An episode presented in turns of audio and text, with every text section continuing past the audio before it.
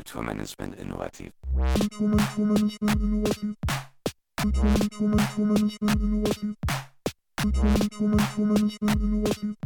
Kulturmanagement innovativ. Herzlich willkommen zu unserem Podcast Kulturmanagement innovativ. Kontakt. Ein Projekt der Hamburg Open Online University von und mit Studentinnen des Instituts für Kultur- und Medienmanagement an der Hochschule für Musik und Theater in Hamburg. Mein Name ist Eva Hüster. Und ich bin Joyce Dietrich und diesmal sprechen wir mit Dr. Annette Baumast. Mit Dr. Annette Baumast sprechen wir darüber, wie sie dazu gekommen ist, sich schon fast 30 Jahre mit Fragen der Nachhaltigkeit zu beschäftigen. Wir setzen Kulturmanagement und Nachhaltigkeit in ein Verhältnis, sprechen über Nachhaltigkeit als Haltung und über die 17 Ziele für nachhaltige Entwicklung. Viel zu wenig sprechen wir über die vielen Projekte, an denen Annette Baumast beteiligt ist, oft sogar als deren Initiatorin. Zum Beispiel ihr Büro Baumast Kultur und Nachhaltigkeit oder das Netzwerk Nachhaltigkeit, Kunst und Kultur in der Schweiz oder das neue KSB-Programm Zero. Weiterführende Links hierzu findet ihr in den Show Notes. Liebe Annette, schön, dass du da bist. Ja, ich freue mich sehr, hier bei euch zu sein. Du engagierst dich in Vereinen, du bist auch Vorsitzende vom Netzwerk Nachhaltigkeit in Kunst und Kultur in der Schweiz. Du hast gerade die zweite Auflage eines Lehrbuchs herausgebracht und du unterrichtest nicht nur uns, aber auch uns angehende KulturmanagerInnen am Institut KMM.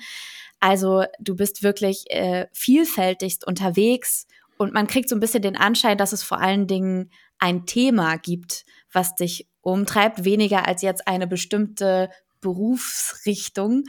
Warum hast du dieses Thema Nachhaltigkeit gewählt?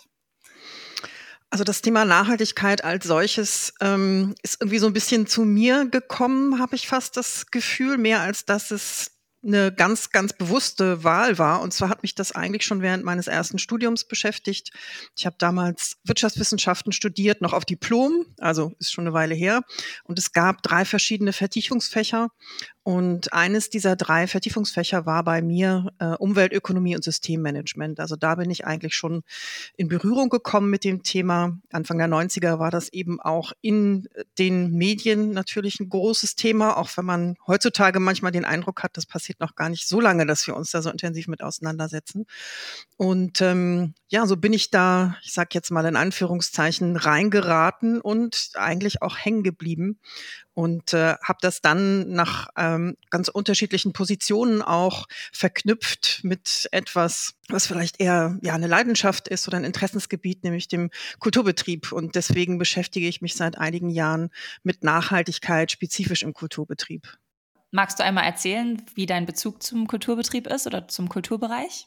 Ja, also ich bin eigentlich vor allem Kulturnutzerin, würde ich sagen. Ähm, die Sparte, die mich mit am meisten nach wie vor eigentlich reizt, ist das Theater. Und da habe ich so einen kleinen persönlichen Schwerpunkt auf Shakespeare und äh, habe das dann auch ähm, aus ja aus Interesse, Lust und Leidenschaft noch in ein spätes Studium gegossen, wo ich tatsächlich in in Stratford ähm, vor Ort am Shakespeare-Institut studieren konnte. Das hat mir unglaublich viel Spaß gemacht. Und das war immer verknüpft, äh, jeder Aufenthalt, also war eigentlich auch ein Fernstudium, was ihr ja gut kennt. Und jeder Aufenthalt vor Ort war dann natürlich immer verknüpft auch mit Theaterbesuchen etc. Und das ist mir bis heute auch ähm, geblieben, wenn es denn dann möglich ist. Und ähm, Ansonsten interessieren mich aber auch andere Sparten auf jeden Fall. Also Schwerpunkt Kulturnutzerin. Ich habe mich selber auch ein bisschen ähm, versucht in der Kultur, vor allem im Bereich Ausstellung, habe da mitorganisiert und äh, mitkuratiert. Und das ist so ein bisschen die zweite Seite, die ist aber weniger ausgeprägt bei mir. Und wie bist du zum Unterrichten gekommen? Das war schon sehr, sehr früh nach Abschluss meines ersten Studiums. Da bin ich gefragt worden, ob ich nicht das Thema Umweltökonomie ganz spezifisch unterrichten könnte in einer Weiterbildungs- oder in einem Weiterbildungsangebot für, so hieß das damals, ähm, arbeitslose Akademiker aus der ehemaligen DDR. Das war in Rostock, ähm, Mitte der, Mitte der 90er Jahre. Und das war so das erste Mal.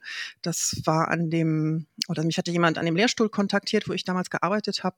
Und ähm, so habe ich das eigentlich angefangen und mir hat's viel Freude gemacht, auch wenn es zum Teil eine große Herausforderung war, weil ich eben frisch ab Uni mit zum teilweise äh, teilweise mit Menschen, die schon sehr lange vorher im Berufsleben gestanden hatten. Also da bin ich eigentlich so ein bisschen ins kalte Wasser geworfen worden und das hat mir aber letzten Endes ganz gut getan, äh, weil ich da sehr sehr viel gelernt habe. Und damals muss man auch sagen, habe ich noch mit Folien gearbeitet, also Overhead-Projektoren und ähm, nachts dann immer die Folien geschrieben geschrieben, die ich am nächsten Morgen brauchte. So, das war so der Arbeitsmodus damals.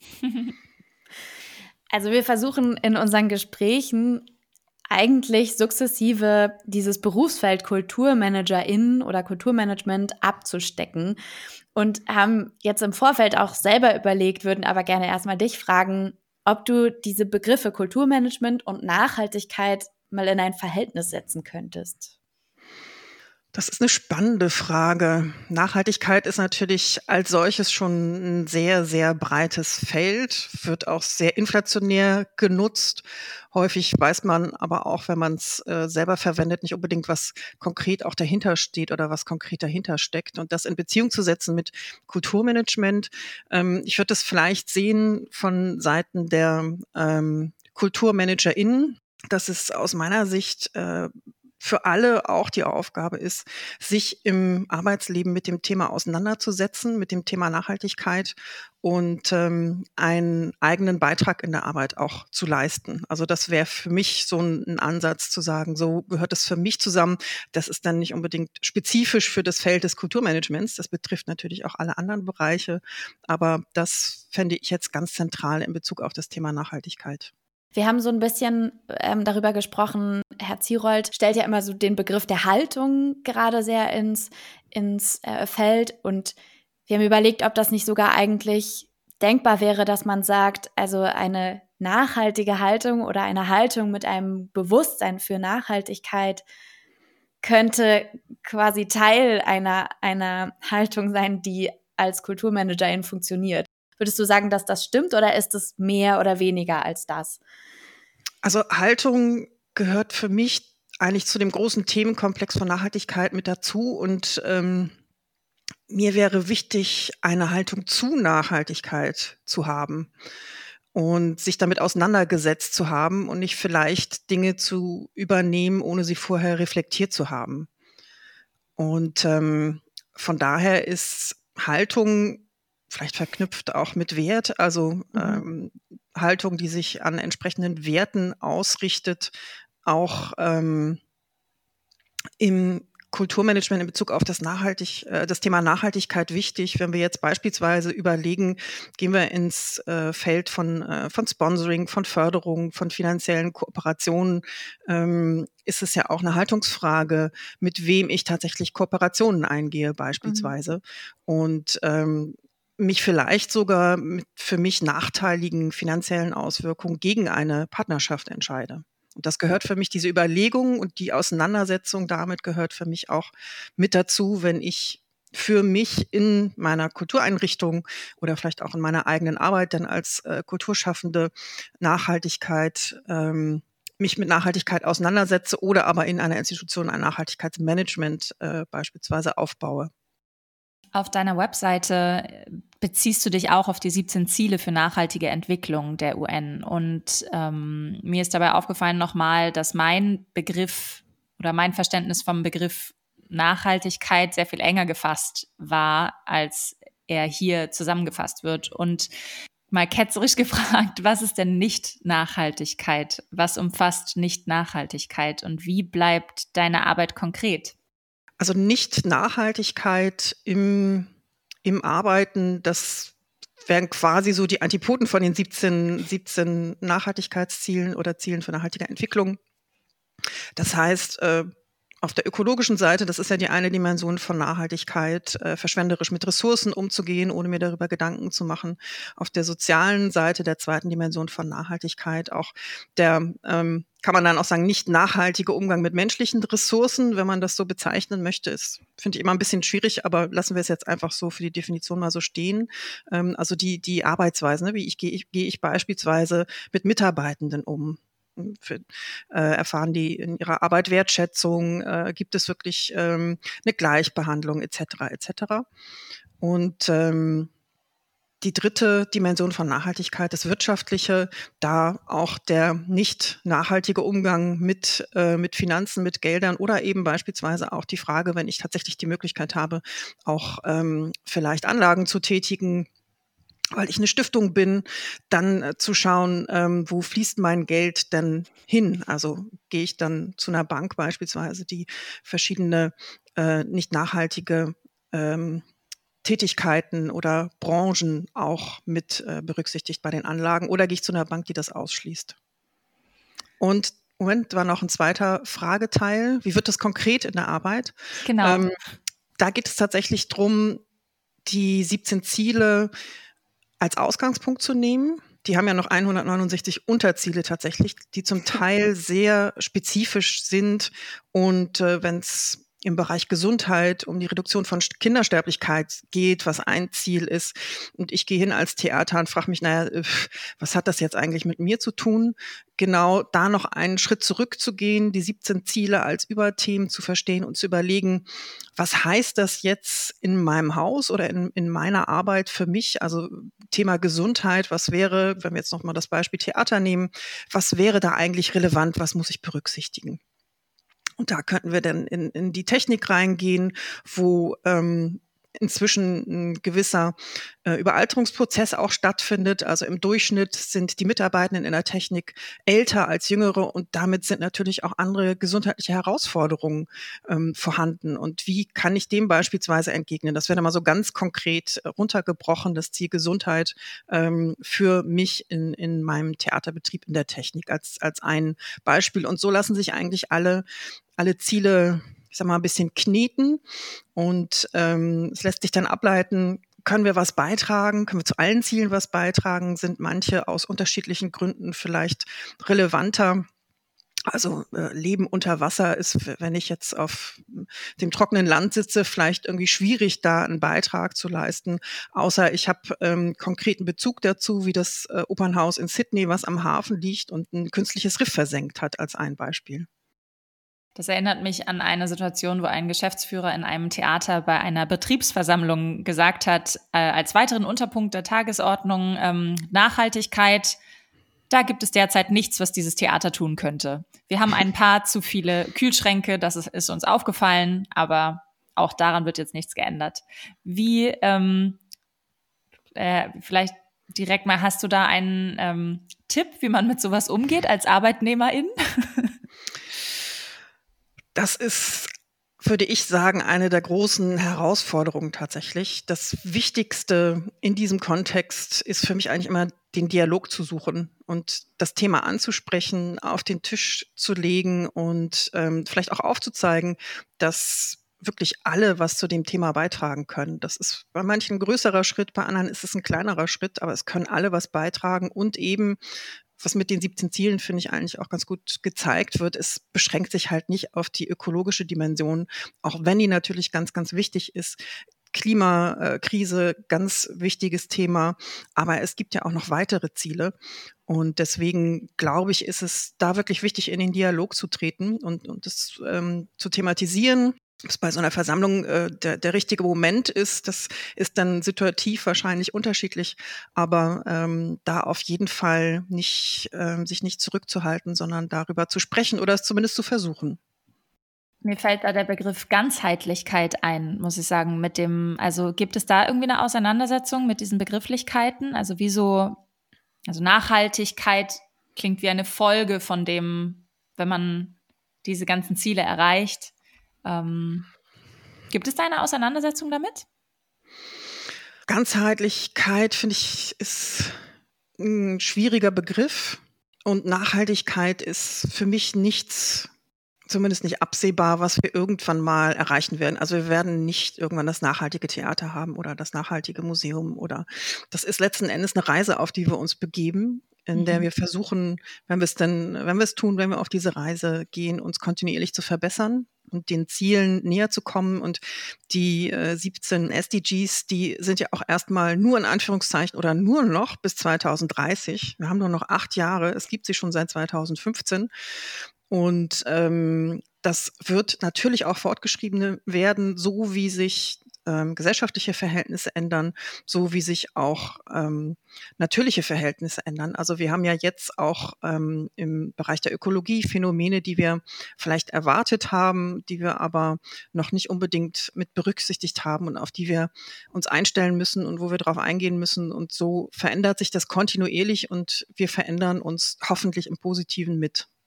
Wir haben im Fach Cultural Leadership den Begriff Effectuation kennengelernt, ähm, der, glaube ich, vor allen Dingen einen Aspekt auch beinhaltet, nämlich die Mittelorientierung. Ähm, also sozusagen den Versuch, immer auszugehen von dem, was schon da ist und damit was zu schaffen. Ist es hilfreich? Also ist es vielleicht schon ein Anfangspunkt zu sagen, können wir ausgehen von dem, was wir haben, oder würdest du das noch radikaler sehen und muss man wirklich neu denken? Oder ja. Also ich denke, man kann äh, das, was man, was man hat, was vorhanden ist, spiegeln, beispielsweise an den 17 Zielen und äh, schauen, ob da eine Möglichkeit besteht, einen entsprechenden Beitrag zu leisten. Das dann allerdings nur darauf zu beschränken, da sehe ich tatsächlich eine Gefahr, sogar vielleicht der Verhinderung, dass ich sage, naja, ich, ich habe ja gar nicht so viel oder ich habe nichts ähm, und dann kann ich aber auch gar nichts umsetzen und nicht äh, zu fragen, was bräuchte ich denn oder wo könnte ich mir vielleicht auch Hilfe holen und Hilfe holen oder beispielsweise auch Vernetzung ähm, mhm. ist ganz zentral in diesem Thema. Denn was wirklich hilfreich ist, ist, wenn ich von anderen erfahre, was sie dann schon gemacht haben und ich merke, huch, das wäre bei mir auch möglich. Ich bin ja einfach gar nicht drauf gekommen, dass, das, äh, dass es das gibt. Und es gibt schon unglaublich viel.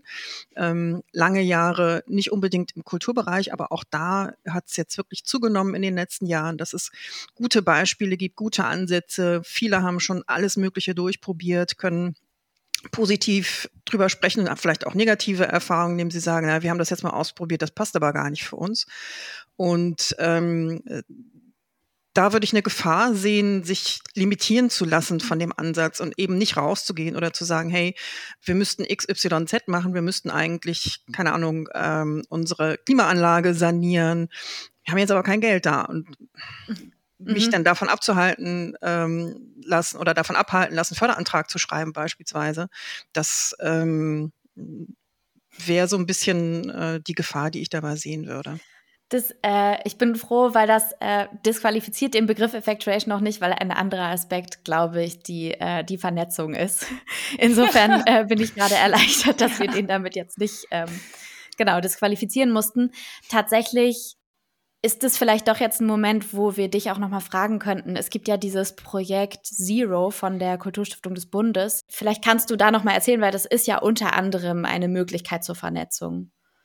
Ja, das ist ein, ähm, ein Förderprogramm oder ein Fonds, äh, der ausgeschrieben ist von der Kulturstiftung des Bundes. Und da geht es darum, klimaneutrale Produktionen, äh, Projekte zu fördern.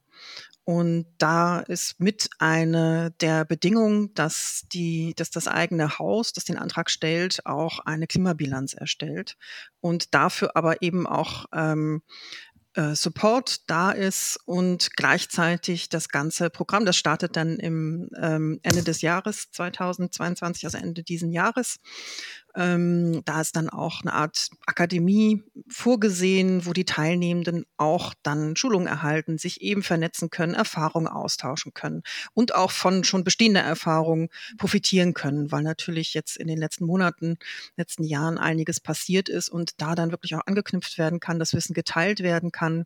Die Kulturstiftung des Bundes hat ja ein Projekt durchgeführt und in 19 Kultureinrichtungen in Deutschland äh, Klimabilanzen erstellen lassen. Und von dieser Erfahrung, glaube ich, können dann auch die Teilnehmenden an dem Fonds Zero ähm, sicherlich profitieren.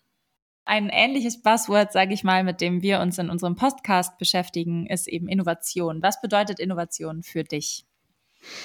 Also ich verknüpfe Innovation mit Erneuerung und gleichzeitig aber auch zum Teil ähm, zielgerichtete Erneuerung, nämlich in Form von dem Lösen von bestehenden Problemen. Also nicht, sag mal, Innovationen um der Innovation willen, sondern auch die Ausrichtung darauf, wirklich Probleme zu lösen. Und das natürlich ganz ähm, stark auch im Kontext äh, Nachhaltigkeit natürlich, weil das eben mein Thema ist. So würde ich das definieren. Wo würdest du denn von, von diesem riesigen Feld der Nachhaltigkeit durchaus Potenziale für Innovationen sehen? Na, ich denke, wir brauchen unter anderem, nicht nur, aber unter anderem auch Innovationen, um mit verschiedenen Nachhaltigkeitsherausforderungen umgehen zu können. Also es müssen neue Wege erfunden werden oder gefunden werden. Es müssen vielleicht auch ähm, neue Prozesse gefunden, entwickelt werden. Und ähm, das betrifft dann auch durchaus überhaupt nicht nur die ökologische Seite, sondern auch die soziale, die gesellschaftliche Seite. Also Innovationen ähm, im Miteinander, sage ich jetzt auch gerade mal in, in äh, Kulturbetrieben, Kultureinrichtungen. Ich glaube, da ist sicherlich ähm, einiges notwendig, um im Kontext Nachhaltigkeit die Ziele zu erreichen oder sich auch selber eben positiv weiterzuentwickeln. Aber das ist sicherlich nicht das Einzige, was wir benötigen, um den Herausforderungen der Nachhaltigkeit oder einer nachhaltigen Entwicklung tatsächlich begegnen zu können. Da sind noch andere Dinge definitiv notwendig. Gibt es denn vielleicht ein gelungenes Innovationserlebnis in Bezug auf Nachhaltigkeit, dass du mit uns teilen würdest? Etwas, was, ja, wo du dich freust, dass es so stattgefunden hat und auch zu einer Innovation geführt hat? Da muss ich direkt mal ein bisschen nachdenken. Ich bin, also ich, ich hadere nicht mit dem Begriff der Innovation, aber ich ähm, finde es immer so schwierig zu sagen, so das ist jetzt total innovativ, noch nie da gewesen und ganz neu. Ähm, mir fällt jetzt so spontan eigentlich inhaltlich eben, also was, was neu ist, was jetzt aber auch, ähm, auch schon nicht mehr äh, einzigartig ist, ist, ist so ein äh, Projekt jetzt hier, also zumindest in Deutschland, wieder, wieder Fonds Zero, eben Förderung mit Fokus aber auf ähm, auf das Thema Klima. Da gibt es jetzt äh, gerade neu, habe ich gesehen, auch in Niedersachsen ähm, eine Ausschreibung, die ein bisschen unterschiedlich gelagert ist, aber auch genau das Thema aufgenommen hat. Also es wird, es gibt schon Nachahmer. Das ist bei Innovationen ja auch ähm, auch immer so und natürlich gut so in diesem Kontext. Und ich denke, es sind ähm, weniger jetzt ähm, Produkte, die entwickelt worden sind, aber auch da gibt es welche, die jetzt, ähm, sag mal in Anführungszeichen, aus Nachhaltigkeitssicht vielleicht ähm, ja ein großes oder einen großen Brocken bewegen, wenn wir jetzt beispielsweise, es fällt mir jetzt gerade so spontan ein, das ist jetzt wirklich ein physisches Produkt. Es gibt ähm, Reinigungsschränke für Kostüme, die sind in den letzten Jahren entwickelt worden, die mit äh, Ozon arbeiten, statt eben äh, Chemikalien. Und ähm, gerade wenn wir jetzt von, von Mehrspartenhäusern mit noch äh, Oper, mit Chören und so weiter ausgehen und uns überlegen, was da auch anfällt an Kostümen, die gereinigt werden müssen und was man da alles einsparen kann, das wäre jetzt mal so eine ganz, ähm, ganz äh, konkrete technische Innovation. Und so kommt, äh, kommt sehr viel eigentlich zusammen und Dinge einfach vielleicht auch mal anders zu machen, ne? was, was jetzt in der aktuellen Situation ähm, eine Innovation in Anführungszeichen wäre oder vielleicht eher, ähm, eher eine Rückbesinnung auf, ähm, auf was ähm, schon da gewesen ist oder was Bestehendes, also eher Renovation als mhm. Innovation. Das wäre zu sagen, okay, wir äh, produzieren jetzt nicht mehr so wahnsinnig viel, wie wir das aktuell tun im Theater. Jetzt wieder das Beispiel, das hat ja unglaublich zugenommen in den letzten Jahren. Ähm, immer mehr Spielstätten, immer mehr Premieren sondern wir gehen wieder zurück, wo wir mal waren und fahren das runter. Also das, das da würde ich dann ähm, für die aktuelle Situation, wenn man davon ausgeht, ist es natürlich neu, aber eigentlich ist es eine Rückbesinnung auf etwas, was schon mal da gewesen ist. Und ich glaube, diese Rückbesinnung, das ist im Kontext Nachhaltigkeit auch ganz, ganz wichtig, weil wir haben ähm, viele Dinge schon äh, vor einiger Zeit eigentlich sehr, sehr gut gemacht und sind dann davon abgekommen. Also was jetzt ja so boomt, so unverpackt Läden oder so, äh, solche Themen, das ähm, ich bin als Kind mit der Milchkanne ähm, zum, zum Laden gelaufen und habe mich äh, geholt und äh, die wurde dann da aus dem großen Behälter abgezapft. Also ne, alles nicht, nicht neu und aus Nachhaltigkeitssicht war das eigentlich ganz gut so. Noch eine kurze Nachfrage zu dem Ozonreinigungsschrank. Mhm. Und zwar äh, würde mich da total interessieren, von wo dann so eine Initiative ausgeht. Weißt du das zufällig? Also das war eine Firma, die den entwickelt hat, die sich äh, insgesamt, glaube ich, mit dem äh, Thema Reinigung beschäftigt. Mhm.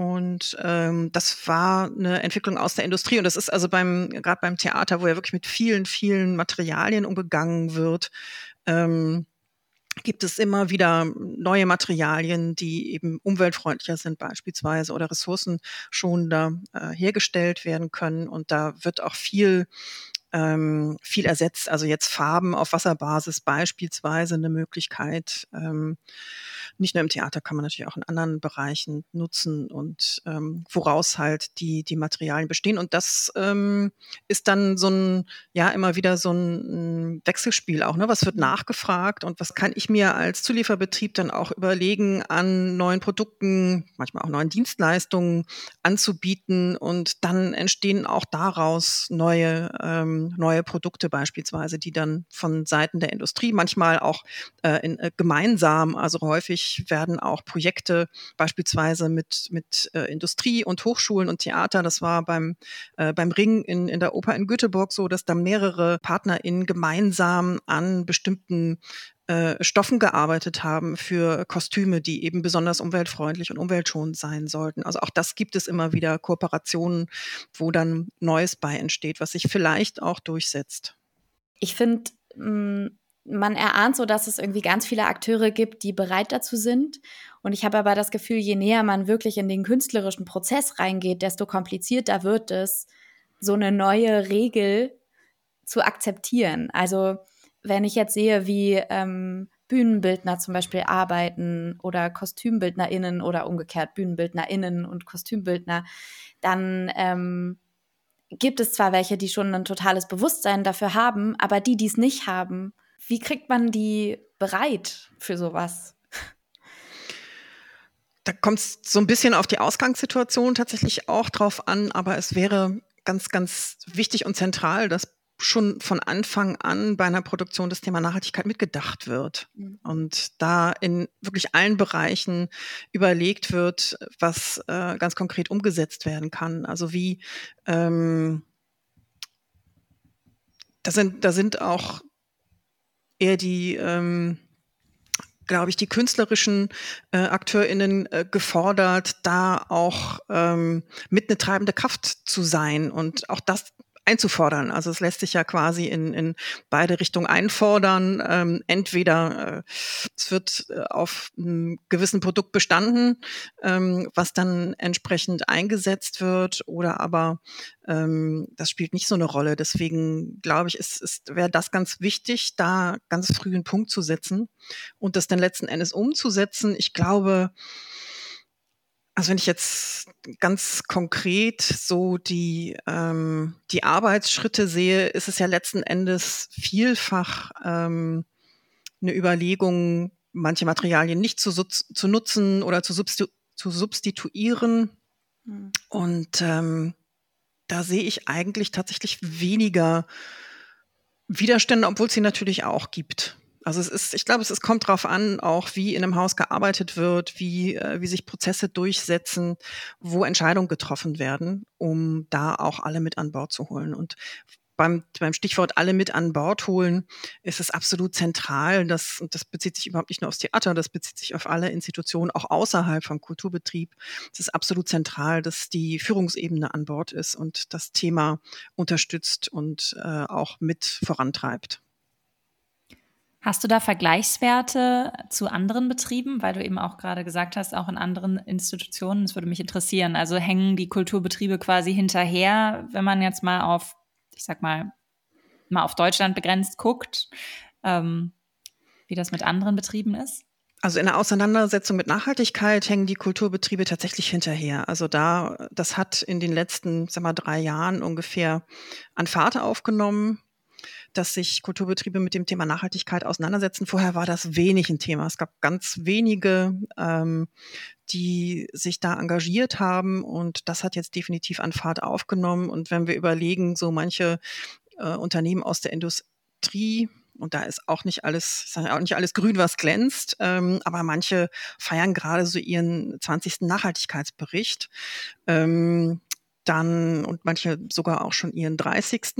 Und da äh, schaut man dann mal einmal so quer durch, durch Deutschland und Kulturbetriebe mit Nachhaltigkeitsbericht kann man momentan noch suchen und an fast maximal zwei Händen abzählen.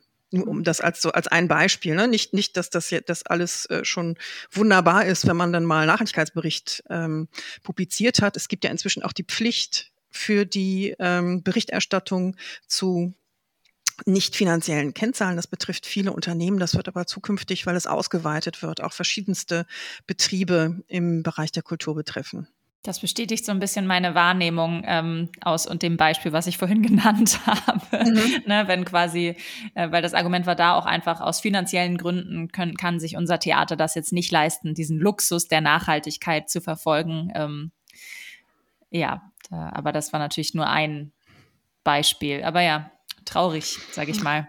Ja, also ich meine, es, es wird oder wurde sehr, sehr lange auch ähm, das Thema äh, jetzt fokussiert das mal auf ökologische Nachhaltigkeit, ähm, immer mit Kosten verknüpft. Also Umweltschutz, Umweltschutz kostet. Ähm, ich habe früher als ich noch mit Folien gearbeitet habe, immer einen ähm, Zeitungsartikel oder einen Leitartikel gezeigt. Das war irgendeine Umweltzeitschrift. Ich weiß gar nicht mehr genau, was es war. Ich weiß auch gar nicht mehr, wo das ist. Muss mal suchen und vielleicht einscannen. Äh, kostet uns der Umweltschutz jetzt die Wirtschaft oder so? Und dann frage ich mal, ja, von wann ist die denn? Und das war dann irgendwie 1972 oder 76 oder so. Ähm, das ist tatsächlich in manchen Bereichen, wenn ich also wirklich äh, große Investitionen tätigen muss, natürlich äh, absolut korrekt. Aber es gibt unglaublich viele Maßnahmen auch im Bereich der ökologischen Nachhaltigkeit, die nichts kosten oder die mir vielleicht sogar noch Geld einbringen. Vor allem dann, wenn ich bislang noch gar nichts gemacht habe. Also da kommen dann die sogenannten Low-Hanging Fruits hm. ins Spiel, ähm, wo ich sehr, sehr schnell tatsächlich auch kleine finanzielle Erfolge feiern kann. Also ich kann mich erinnern, das, das ist jetzt aber schon äh, einige Jahre her, im Zuge meiner äh, Abschlussarbeit für mein ähm, für mein Kulturmanagement-Studium habe ich ja über Umweltmanagement im Theater geschrieben und bin da eben auch so ein bisschen äh, durch die Lande gereist. Und ähm, da hat mir ein äh, betrieblicher Leiter aus einem Haus erzählt, er sei mal in der Sommerpause durch äh, das Haus gegangen und hat fest, festgestellt, dass noch x äh, PCs eingeschaltet sind, dass leere Kühlschränke laufen. Und dann hat er das alles mal ausgeschaltet und festgestellt, ähm, dass sich der Stromverbrauch dann, der vorher noch da war, um die Hälfte tatsächlich gesenkt hat. Ja. Und ähm, von daher da, das, das, da muss ich eben einmal durchs Haus gehen und die Dinge ausschalten. Das ist das Investment, was ich tätigen muss, um dann letzten Endes aber quasi schon ab der Minute weniger Geld auszugeben in Bezug auf das Thema Strom oder auch undichte Leitung, Wasserleitung, wo Wasser dann äh, versickert, raustropft oder so. Also manchmal kann das, ähm, je nachdem eben, wo, von wo ich komme, kann das schon äh, sehr einfach sein, wirklich auch effektive Maßnahmen zu treffen. Dann kostet das auch nichts, aber wenn eben, wenn größere Dinge anstehen, ähm, dann kann es durchaus sein, dass ich da das Geld nicht habe. Vielleicht kann ich es mir beschaffen durch Fördermaßnahmen. Ähm, oder aber, wenn ich jetzt ein, ein, öffentliches Haus bin, da auch mit den Trägern äh, und Trägerinnen tatsächlich ins, äh, ins Gespräch zu kommen und gemeinsam zu überlegen. Denn letzten Endes ähm, haben ja auch Länder haben ja auch Kommunen äh, Klimaziele beispielsweise, die sie erreichen müssen. Und die müssen sie ja auch mit den eigenen Betrieben zusammen erreichen. Wo siehst du in puncto Nachhaltigkeit die Verantwortung für uns angehende KulturmanagerInnen?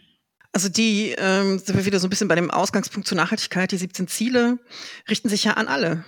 Die mhm. sind eigentlich die Nachfolgeziele von den Millenniums-Entwicklungszielen, die die 15 Jahre vorher ähm, abgedeckt hatten. Und die haben sich vor allem an Länder gerichtet, die sich noch in der Entwicklung befinden. Und das hat, hat sich geändert. Und die 17 Ziele richten sich an alle, das heißt auch an euch angehende KulturmanagerInnen. Und da würde ich allen mit auf den Weg geben wollen, äh, schaut sie euch doch mal an und überlegt, an, in, an welcher Stelle ihr einen Beitrag leisten könnt und bei welchem Thema das ähm, sinnvoll wäre, das jetzt in der ganz konkreten Arbeit, die ihr macht, ähm, mit zu berücksichtigen und sich da vielleicht auch konkrete Ziele zu setzen.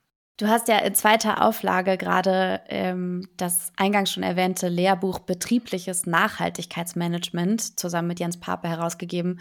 Äh, gibt es da noch ein Kapitel oder etwas, also oder kannst du kannst du noch sagen, warum das vielleicht auch eine gute Hilfe sein könnte? Ist es das überhaupt für uns?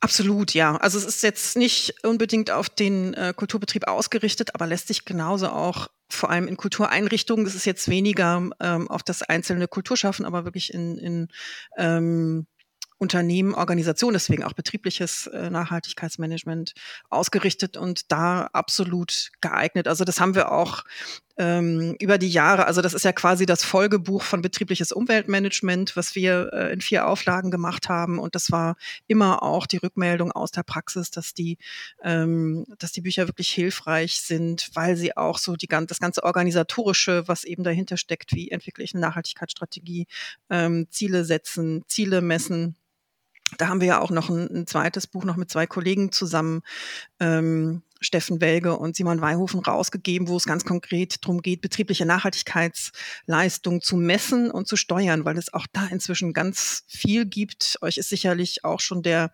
CO2-Rechner beispielsweise untergekommen, der ursprünglich mal von Julie's Bicycle in England entwickelt wurde, jetzt gerade vom Aktionsnetzwerk Nachhaltigkeit in Kunst und Kultur, äh, Nachhaltigkeit in Kultur und Medien ähm, an deutsche Verhältnisse adaptiert wird, also ein Messinstrument, weil das auch ganz, ganz zentral ist, um überhaupt mal festzustellen, wo stehe ich denn eigentlich? Wir haben eine ganz desolate Datenlage, was äh, den deutschen Kulturbetrieb angeht in Bezug auf das Thema Nachhaltigkeit oder, oder eben auch nur CO2. Also es gibt keine Erhebung, wo wir sagen könnten, das ist hier eigentlich der Anteil, den, den der Kulturbetrieb ausmacht.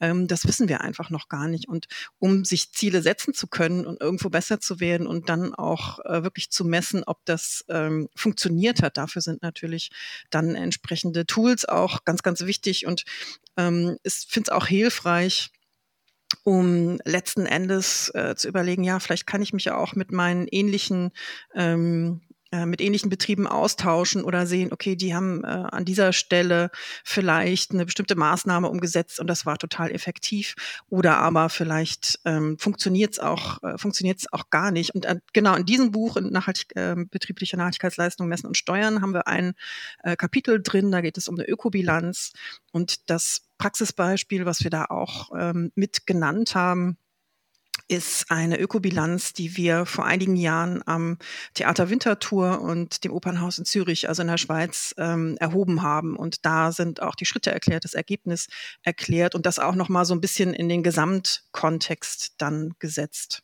Eine Frage hatte ich doch noch am Ende. In dieser, in dieser Zeit, in der wir äh, mit täglich neuen Veränderungen konfrontiert werden und äh, durchaus auch überfordert werden.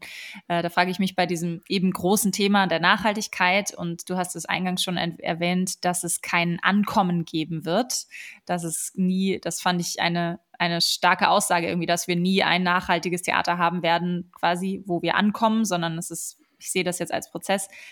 Gibt es da auch bei dir ähm, Momente der Überforderung, wenn ich fragen darf? Und wann und wenn wie holst du dich da wieder raus? Weil du scheinst, du scheinst unglaublich zukunftsgewandt zu arbeiten. Gibt es da für dich irgendwie eine, hast du da irgendwas wie ein Mantra oder ein, ein, ein Thema, wie du dich da motiviert hältst?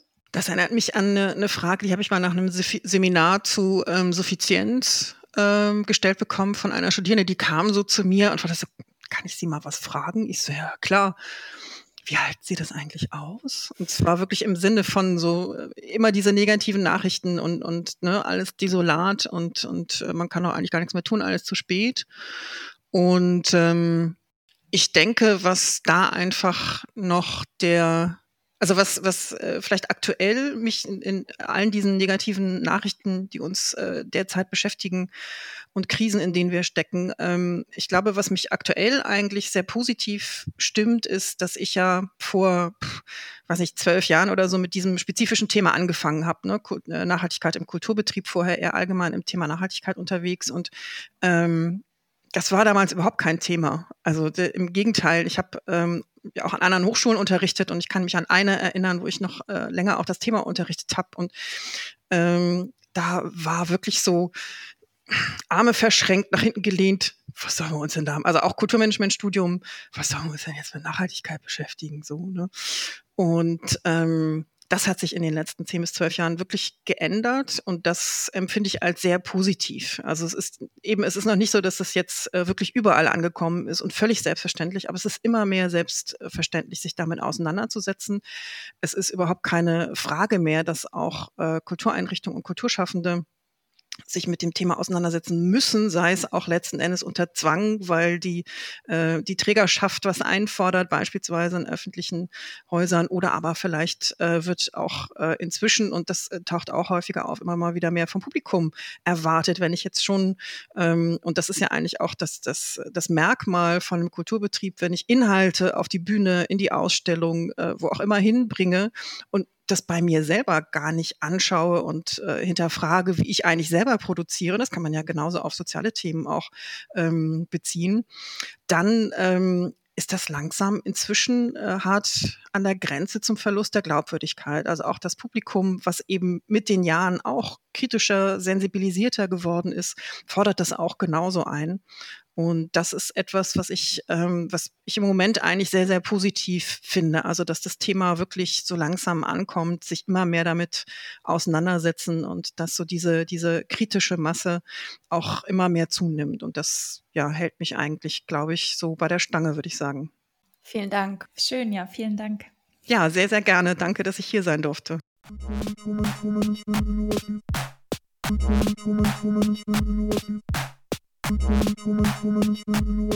Kulturmanagement innovativ.